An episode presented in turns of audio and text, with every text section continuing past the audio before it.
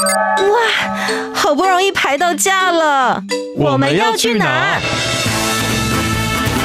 告别走马看花的旅程，出门不该只有吃吃喝喝。景点、文化、庆典、故事，旅游达人涂杰带你深游台湾，探索节庆文化。深旅 Follow me。天你要去哪里？欢迎来到深旅 Follow Me，我是旅游达人涂杰，带你山游台湾，探索节庆文化。今天来到节目当中呢，就是要带着大家继续听故事的安导。讲台湾，睡台湾，台湾的故事是讲不了，说不尽啊！大家好，我是同爱公公安导。是的，安导今天来到节目当中呢，要来跟大家聊聊有关于台北接下来非常非常热闹的活动。我们先卖个关子，马上呢，先来听听本月寿星到底有哪些神明。Top 热门旅游市。哇，这个月的寿星不得了了，又是头拉库啊，这样哦。这怎么样？就是农历十月也是好的月份，很好啊，很好啊，对啊，而且这个神明哦，你要知道，就是其实每天都有人在出生，但是呢，能够生出这么多厉害的人，嗯，哦，而且都是呢大家崇敬的这些神明，也不容易这样子。哎、欸，我必须要说。从其实从一月我听到现在，我觉得感觉每个月都还蛮热闹的。对对对对对，所以所以当时说台湾到处都有这个，你看我们讲了一整年，台湾到处都有庙会，嗯，那不是因为说任何地方，是因为有这么多的神明值得我们去供奉，守护我们。但我觉得十月份比较好一点，是稍微平均一些些，因为像上个月就是农历九月九号，哦，全部挤在同一天，对，大家挤在同一天，那个热闹一整天都看不完，想说我分身乏术，到底要去哪间庙？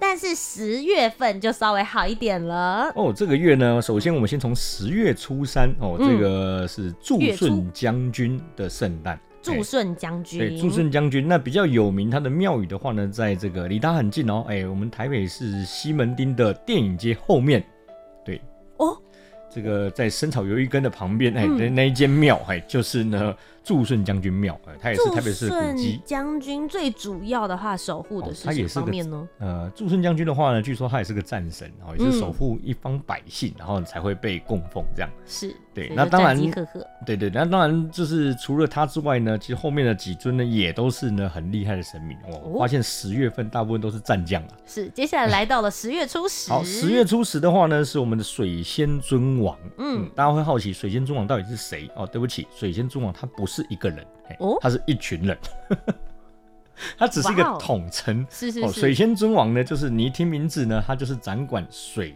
面上的事情。是，好，在据说啦，在还没有妈祖之前的话，他们是最早的海神。嗯，就是呢，只要是航海、河运哦，跟水有关的活动都跟他有关。是，那他的水仙尊王一直换换了好几位，好像是大禹治水的大禹。是，他也是水仙尊王最早的哇，合理耶。嘿，然后呢，后来屈原三闾大夫屈原投江之后，嗯，他也被奉为水仙尊王。OK，管江跟河，对，反正他在水里面嘛，就交给他管这样子。对，哎，那所以呢，只要是跟水有关系的哦，他就会被轮流的侍奉为水仙尊王，看哪一个朝代这样。好，那当然呢，讲到水之外呢，接下来呢，哦，这个呢，十月十五号就厉害了，嗯，哦，跟它也很非常有关系。我们十月十五号呢，一般民间俗称叫下元节，是对这个下元节有没有觉得很熟悉？哎，我们有中元节、嗯、上元节，对不对？对对，它就是我们三官大帝当中的这个呢，三品下元水官大帝的圣诞。是因为一般大家其实都会把三位大帝一起连起来讲，对对对，所以大家可能比较不熟悉一些些，但事实上他们就是我们常常大家遇到的神明，没错，三官大帝。对，那当然三官大帝的话呢，我们在一年当中选三个日子哈，然后来帮他做圣诞。嗯、那其实呢，呃，也是呢感念呢天地水三界的众神哦、嗯，还有三界的空间，然后再帮我们维持我们人世间的。这个平和这样。是。对，所以呢，下元水官大帝呢，他就负责呢，哦，这个消灾解厄的，嗯，哦，对，人家说天官赐福嘛，然后地官呢，哦，这个消灾，然后呢，水官解厄，哦，那当你呢，经过三官大帝呢，哦，去帮你做一整年度的这样的一个祈福之后呢，你下年度来年就可以更好。是，所以十月十五号是我们下元水官大帝帮大家去厄。对，那再来呢？哦，十月十八号呢是我们的地母至尊的圣诞。地母，地母至尊的话，大家可能比较少听到这个名字，嗯、但是呢，在南投有一间很大间的这个王美庙，叫做地母庙哦，对，哎、欸，这个呢就是他的庙宇这样。哦，OK。那这个呢，地母呢，呃，其实就是我们所称的哦，这个呃，我们用字面上来讲，你可以讲它是地球之母，嗯，哦，但其实呢，它呢对应上去的就是皇天后土。哦，对，那也所以它叫做地母娘娘。是，哎、欸，那其实呢，很多人会误以为说玉皇大帝的老婆是王母娘娘，不是，哎不是，欸、不是、欸，哎，哎，不是，不是，对，王母娘娘其实其实只是他的好搭档、好 partner 而已。但其实呢，玉皇大帝的老婆呢，真正来讲的话呢，是地母娘娘。哇，真的？对。天哪，我第一次知道这件事情。欸、因为一个，因为所以大家会习惯称皇天后土嘛，皇天就是玉皇大帝，是后土就是呢地母娘娘。地母娘娘。但其实这样子的对照的话，听起来就很合理，大家共同守护天跟地。所以呢，很有趣的现象是呢，你如果仔细看，大家去看拉开我们农民历的话，你会发现呢，嗯、上半年在七月之前，大部分都是呢天上的神明在生日。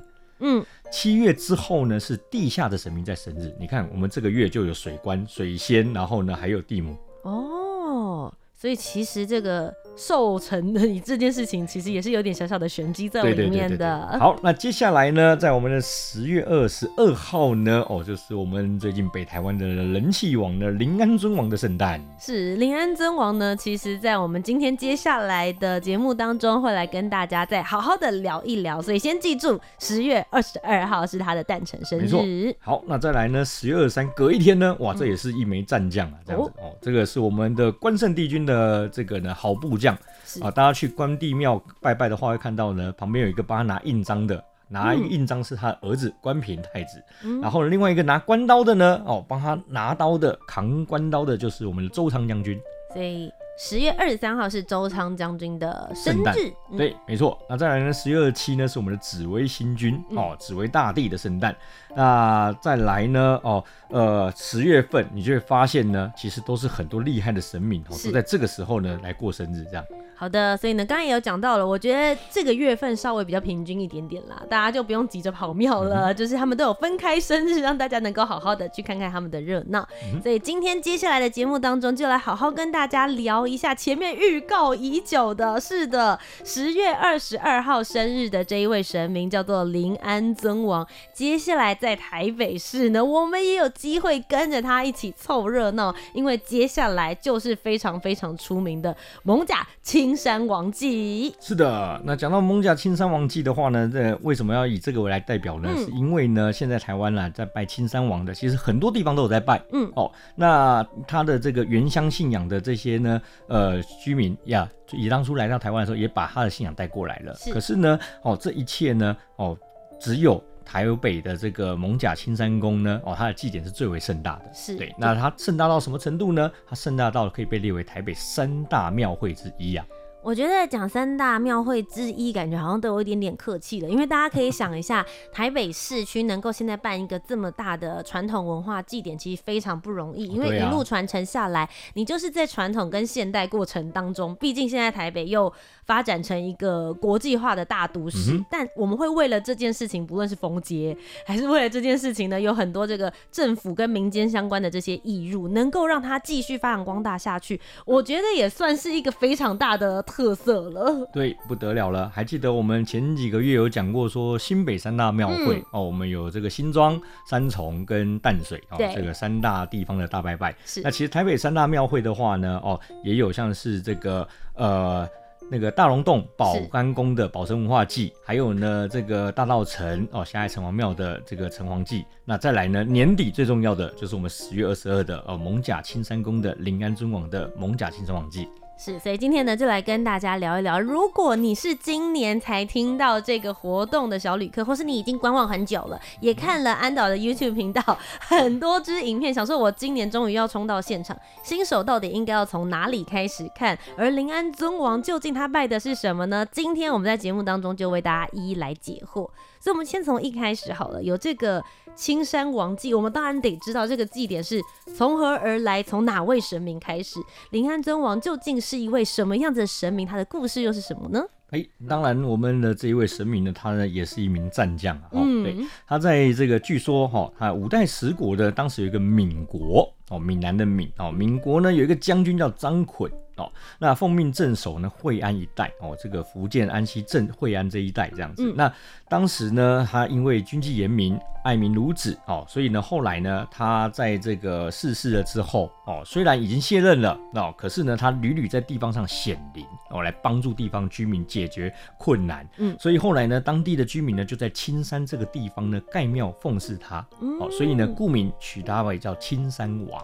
哦，因为我一开始听到他的名字的时候，我想说，嗯，临安尊王，然后还有他原本的名称，到底跟青山这两个字之间什么关系？是因为他后来长眠的地点，对，就是在青山。是的，那但是为什么他明明叫青山王，嗯、可是为什么大家会尊称他叫临安尊王呢？为什么？是因为呢，哦，相传明太祖呢，哦，朱元璋呢，当时呢在征伐这个元朝的时候呢，哦，屡屡被这个哦青山王给显灵，哦、嗯、来。帮助他，对，那屡战屡胜哦，而且呢，攻无不克哦，战无不胜。那因此呢，他就呢晋封了这个青山王，哦，把他加封为临安尊王。原来是这样，这其实是后来在尊称加封的对，没错。所以呢，临安尊王可以说是他的封号。嗯，对。那再加上呢，哦，他当时呢，其实呃。除了在这个明朝时期呢，哦，也这个显灵之外呢，其实他在宋朝时间呢，哦，也不断的有显灵的事迹。嗯，所以呢，如果大家到这个，因为他最早在宋朝就有显灵了，所以呢，大家如果到这个蒙甲青山宫去看的话，你会发现他庙的上面有写一排小小的字，写大宋名臣。哦，哎，就是在。特别褒封他这样子，嗯，欸、然后就是他曾经有显灵，然后来帮助哦这个朝政稳定这样。是，所以这就是大家如果去拜拜的时候的一些小细节，嗯、也可以看到是跟他呃过去的这些故事，还有受封这件事情呢，其实是非常息息相关的。嗯，所以我们认识了临安宗王之后，接下来我们就来聊一下，到底如果我今年是第一次去参加青山王祭的话，有哪些值得大家一定要看的看点呢？哦，其实如果要看青山王祭的话呢，我可以告诉大家，它相当于是呢我们台北市。是的一个跨年烟火晚会的前哨站，哦、对，你在这连续的呃几天的时间，哦，会有看不完的烟火，看不完的鞭炮，看不完的阵头，看不完热闹，看不完的妹子。哎哎哎哎，后面几个好像蛮重点的是是，也是重点，也是重点。那我们先从前面好像相对不是太多重点的烟火开始。啊、为什么会有这么多烟火？好的，因为呢，哦，这个蒙甲青山王呢，哦，他在这个十月二十二号他的圣诞之前呢，嗯、其实他会准他会举办呢有暗访跟绕境，是，哦，所以呢，他往前推，从这个呢十九。二十就有暗访，然后二十一呢是正日绕境，二十二呢才是庙里面的哦这个圣诞祭典这样。是，那也请安导帮大家就各位小旅客们再复习一下，我们之前其实有讲过暗访跟绕境到底有一些什么样子的不同，嗯、为什么会有这个分别呢？对，所谓的暗访呢，就是呢哦在神明他要圣诞之前哦，我为了要欢迎可能大家远道而来做客的这些神明哦，那大家一起来共同的开 party。那所以呢，我要先把境内的一些不好的东西全部先肃清，是。哦，就相当于总统要来出巡到你家之前，他可能会把沿途会过道经过的路线呢，全部做维安。哦，维安扫街，对，没错，以防呢明天正式开趴的时候呢，有可能不法之徒哦跑进来乱场之类的，是。对，所以会有暗访。嗯、那有两天的暗访呢，分别绕境呢南万华跟北万华，是。那正日当天呢，哦，临安尊王在带着可能来占境的有功的宫庙的神明一起去绕境的时候。后呢，才能够赐福给大家。是，所以其实，在暗访跟绕境的时候，大家能够看的东西也不太一样，对不对？对。那像之前呢，哦，前几期我们有讲到说，像暗访一般来讲不太会开放给外面的阵头，嗯、哦，因为毕竟是自己家里在打扫自己家的环境嘛，你不可能说，哎，图杰还不要来了，对，图杰来我家帮忙一起打扫，不可能这样嘛，对，哎，所以呢。有功的哦，来热闹的神明一定是在正日当天才出现，所以正日当天的阵头非常热闹。嗯、哦，可是呢，暗访当天也很也很特别哦，因为暗访这一天的话呢，你会发现呢，像是比如说他们的七爷八爷、嗯、哦，他的驾前的这些部将出门的时候，手上拿的兵器呢，全部都是具有攻击性的兵器哦哦，比如狼牙棒啊、锁链啊之类的这样、嗯、哦。对，你有看过七爷拿狼牙棒的吗？出门就是要打，快打部队这样。然后但正日的时候，他就换成手帕跟扇子了。哦，陪主公绕境了，就轻轻松松这样子。前一天已经处理完了。对对对对对，所以呢，看这些呢部将，他们手上拿的东西也是个美感这样。OK，所以这个是暗访，然后以及到正日绕境比较不同的地方，大家也可以看看这些小细节。所以其实你不只是来一天，对不对？对。这整个青山王记大概会有多长的时间呢？呃，如果要看的话呢，基本上你有时间的话，我建议你可以安排四天。嗯四天，对，就是从第一天的暗访，暗访，然后到正日到那个祝寿大典。那如果没时间的话呢，你可以挑其中一天的暗访，或者说呢，嗯、可能哦暗访跟正日哦两天也可以，都 OK。那反正台北市交通非常方便，嗯、你如果找不到新安宫在哪边的话呢，你搭捷运到我们龙山市站，嗯、走出来听到鞭炮声往那边走就对了。但其实，因为在蒙甲区域啊，他们在绕境的范围其实也还蛮大。我相信一定有很多的新手第一次到现场，会想说：完蛋了，我到底要从哪里开始看？阵头这么多，我应该要从哪边才能够看到最完整的阵头？如果是新手的话，就是安导，你会建议大家用什么样子的方式才可以看到完整的全貌？哦，如果你是第一次来的话呢，我会建议你哈，在路边找一个红毯。哦，就是人家要接驾的那种是。呃祭台这样子，然后你找一个红毯，然后呢待在那边一整天，你就可以把所有的阵头全部看完。我跟各位小旅客们说，我觉得安导教的方式真的是非常聪明，因为其实一定有很多小旅客会想说，既然就是轿子在绕，嗯、那我应该要跟着轿子就一路走。我觉得他跟你走就是进就是白沙屯进进香的那种，或者是绕境模式会不太一样。啊、你如果要看好正头，他教的方式就是你最不费脚力的。对，你就相当于把那个红毯当成司令台一样，好，然后把所有的哦这个呃阅兵仪式啊从你面前经过这样。而且我跟大家讲，我觉得找红毯也是有点。技巧的，如果你刚好在那个红毯呢，主持人很 会讲的话呢，你就能够清楚的知道现在来的到底是哪一个阵头，有什么样的典故、故事，甚至是哪一个神明经过了。所以，请问安导你在哪一个红毯啊？搞了半天是讲我是吧？没有，因为因为其实安导真的跟青山王祭，你也真的是每一年也都有就会在这个红毯主持里面。对啊，对对不得不说，我跟青山王结缘也是因为好几十年，呃，就大概哦。哎，这样细想起来，我以前主持了大概有七八年，快十年了。哦，对，你主持十年之后会有祭典，我们的今年第十年主持呀。只是我也希望啊，还对哦，希望主办单位帮忙安排一下。所以你通常大概会在哪一个？好了，像我的话呢，呃，每年固定都会在一个地方。哦，这个地方呢是在我们的万华车站旁边哦，一个社区里面啊，那边呢有一间小庙叫佩华宫。嗯，哎，那那一条路呢是这个蒙甲大道哦，蒙甲大道一百二十巷。很清楚，大家写笔记。蒙甲大道一百二十巷，哦，你只要从这个蒙甲呃万华火车站出来之后呢，嗯、找到一百二十巷走进来就会看到了。是，哎，然后呢，我在那边主持了将近七八年了，哦，嗯、那这一个呃妙方呢也非常的就是。他们就从第一年听我主持之后，后面就开始每年就预约哦，一世成主顾。哎、欸，对，那我就固定了，哎、欸，他们就每年就是结束之后就跟我直接预约下一年的主持了。嗯、反正我就会在那个地方，然后呢，呃、欸，恭迎所有的阵头，顺便跟大家讲一些正头的小故事啊。嗯、现在有八家将、关将手干嘛干嘛的，我就会去现场介绍这样。哎、欸，我真的很建呃，就很建议各位小旅客们，我觉得可以到现场去看看安导的红毯主持。像我之前的话，有去参加一些庙会活动的时候。我不是真的什么都懂，有的时候你是到现场的时候，你才在那边看那些小细节。安导其实讲解的算是蛮清楚的，你都会想说他到底是主持还是讲解员这样。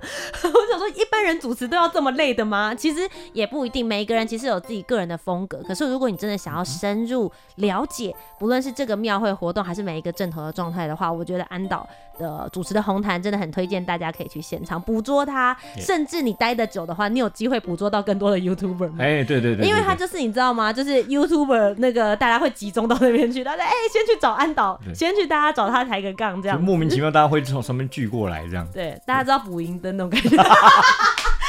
这种说法我还蛮喜欢的。补 YouTuber 灯，YouTuber 界的补银灯。对对对对，我们就人家是 YouTuber 的光明灯，我们是补银灯，我觉得 OK 啦。也 可以啦，那个 YouTuber 的光明灯也可以。我刚才形容不 OK 不 OK？不我觉得光明灯听起来比较棒。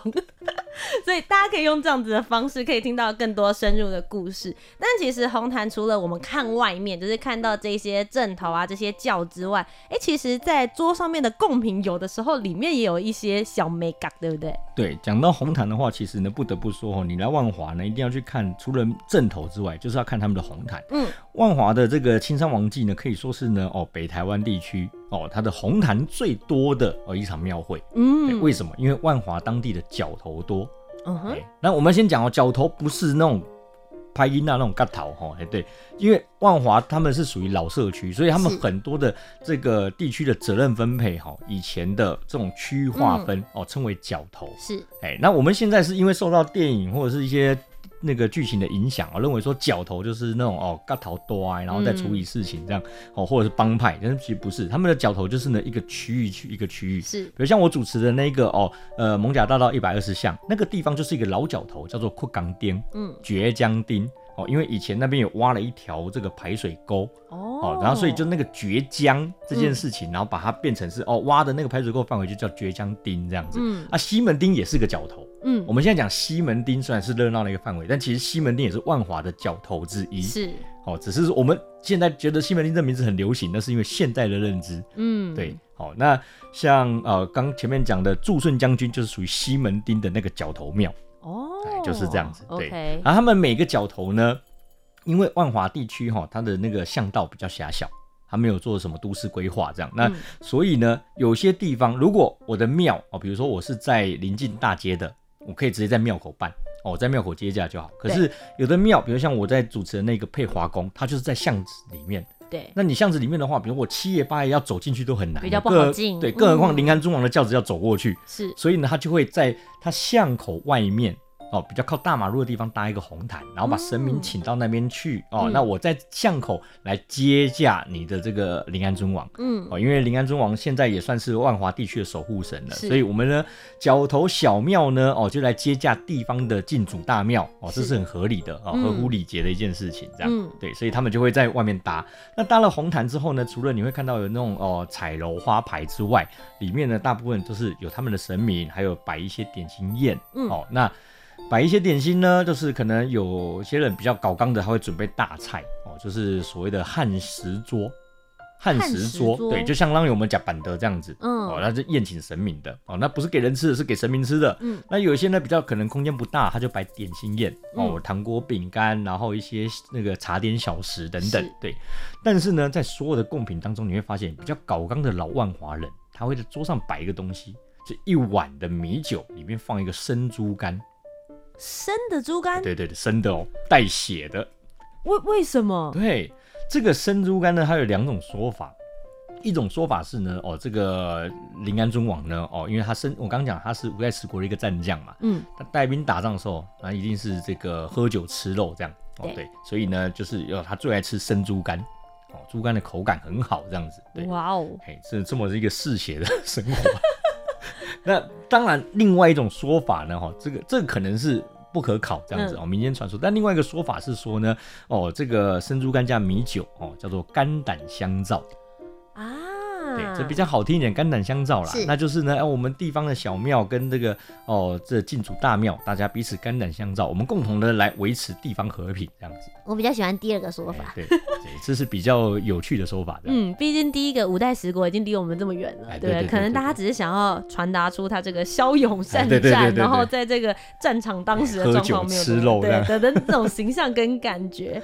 但其实呢，刚刚就讲到了红毯里面有这些小小的妹妹嘎嘎可以看，但大家一般想到就是青山王祭跟其他的祭典有一个非常不同的地方，也很特别的，就是你们有所谓的冲教。哎，我在看现场的时候也觉得。好有趣哦！原来他不是进到庙里面，而是在庙外面的大路上面，然后大家会一起倒数，然后哦就这样子冲过这个庙门口，这又是为了什么呢？这是不是有一个典故跟故事？有的。这个典故呢，它其实非常特别哈，它是因地方而生的哦。嗯、那我先讲哈，为什么在这个万华地区它有这个冲轿，是因为呢，刚刚讲了说临安尊王它是属于这个哦福建泉州惠安县的地方信仰，哦，它是从惠安青山这边哦衍生出来的。嗯，所以呢，当初他们的先民呢来到台湾之后呢，哦，其实我说万华很多角头嘛，那每个角头可能有不同族群，有泉州人，有漳州人，同安人、惠安人，然后各种族群这样子。